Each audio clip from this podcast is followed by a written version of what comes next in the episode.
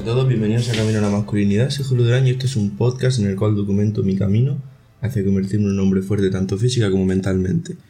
Primero de todo, pediros perdón si de fondo se escuchan golpes. Voy a intentar eliminarlos en la edición, ¿vale? Pero hay obras cerca de, de mi piso, bueno, básicamente, pues encima, una o dos plantas encima, y se escucha bastante. Así que intentaré quitarlo, pero os pido perdón de antemano. El episodio de hoy eh, no sabía muy bien de qué hacerlo, como últimamente que voy un poco perdido, pero acabo de leer una cosa que sin ningún lugar a duda tiene que ser el episodio de hoy. Además me ha dado cierta nostalgia porque cuando empecé el podcast, el episodio número 4, si no me equivoco mal, si no digo mal, perdón, eh, era sobre esto. Y me acuerdo que hice el episodio porque me daba mucha rabia. Es sobre el tema de, de la gente que dice que no tiene tiempo. Nosotros mismos cuando decimos que no tenemos tiempo para hacer algo. Lo típico de, oye, pues tú por qué no lees? Y dicen, es que yo no tengo tiempo. ¿Por qué no vas al gimnasio? No, es que yo no tengo tiempo. Recuerdo hacer un episodio muy cabreado, bueno, sin, sin tener que pegar a nadie, ¿no? Pero sí me acuerdo de decir, oye, es que es mentira, eso es mentira. Cuando la gente dice que no tiene tiempo, es totalmente mentira. Y ahora estoy leyendo, acabando de leer un libro que tengo desde hace mucho tiempo, pero que no he continuado, que se llama Invicto, logra más, sufre menos, de Marcos Vázquez, que básicamente habla sobre estoicismo un montón y de una manera increíblemente sencilla y amena. Y pues nada, justo hay un apartado que se llama No tienes tiempo y habla de cómo eh, la gente se hace la víctima y cómo es mentira. Así que os lo voy a leer porque es muy cortito. Bueno, cortito, no sé, lo leeré en dos minutos, yo creo como mucho. Y os comento un poco, ¿vale? Dice así, no tienes tiempo. Primero nos pone una frase de Séneca que dice lo siguiente, lo único que nos pertenece es nuestro tiempo. Y con ello empieza a hablar. Y dice lo siguiente, la falta de tiempo es una de las excusas más repetidas entre los que intentan sin éxito mejorar su cuerpo. Pensamientos del tipo, abro comillas, no tengo tiempo, cierro comillas, podrían considerarse una de las fantasías contra las que nos alertaban los estoicos, impresiones iniciales no examinadas. En vez de asumir que es un hecho real, debemos explorar esta impresión y ver si hay otra posible interpretación. Aceptar el, abro comillas, no tengo tiempo, cierro comillas, puede fomentar una mentalidad victimista. En la mayoría de casos, cuando alguien afirma que no tiene tiempo, está en realidad dando prioridad a otras cosas, quizá menos alineadas con sus valores. Antes de concluir que no tienes tiempo, audita tu día día perdonad, audita tu día a día de manera objetiva.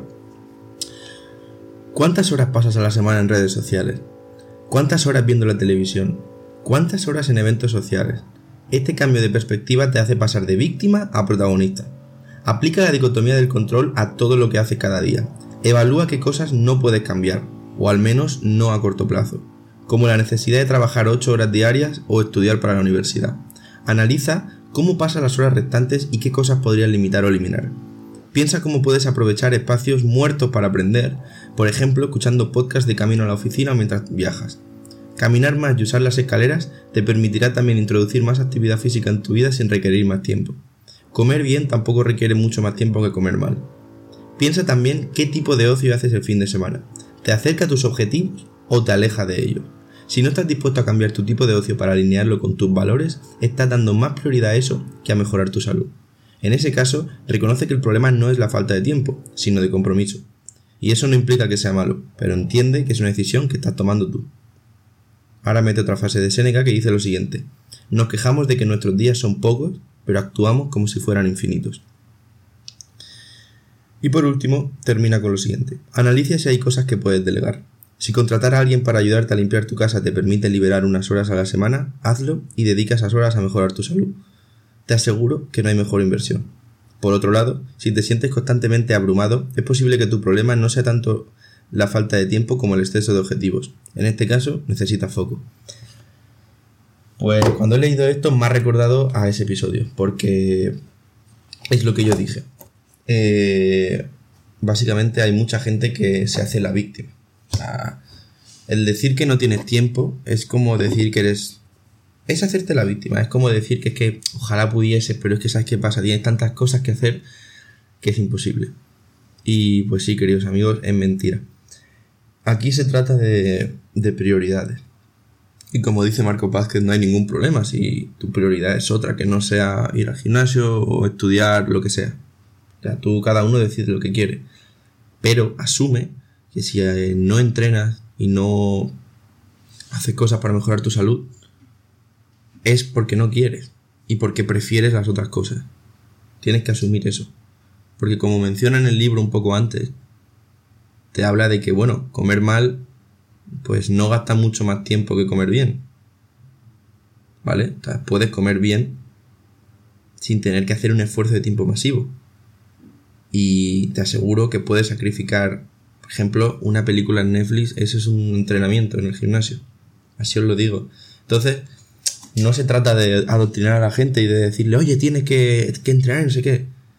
Pero sí que a la gente que dice que no tiene tiempo, lo mejor que se puede hacer es intentar que tome conciencia de, en real, en realmente sí tienes tiempo.